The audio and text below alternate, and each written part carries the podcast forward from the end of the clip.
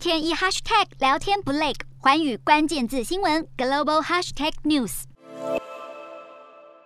处都是断垣残壁，民众合力将遗体从碎石中抬出。随着乌俄战争迈入第三个月，俄军攻势不如预期，因此改变战术，在乌克兰东部和南部地区开启狂轰滥炸模式。即便如此，乌克兰总统泽伦斯基仍表示，乌克兰的胜利是无可避免的，不过无法预测战争何时结束。乌克兰国防部公布，自俄军入侵以来，估计已经有两万一千九百名官兵阵亡。为了协助乌克兰打赢这场仗，国际间纷纷伸出援手，提供必要物资与各式武器给乌克兰。波兰当局证实，近期已经运送一批坦克到乌国，但没有提供更多细节，且基于安全考量，暂时不会透露提供了多少辆坦克。另外，英国也宣布将捐赠二十二辆新救护车和医疗设备给乌国，协助救难工作。而德商莱茵金属有意出口一百辆雕鼠式步兵战斗车至乌克兰，德国政府表示，很快就会决定是否批准。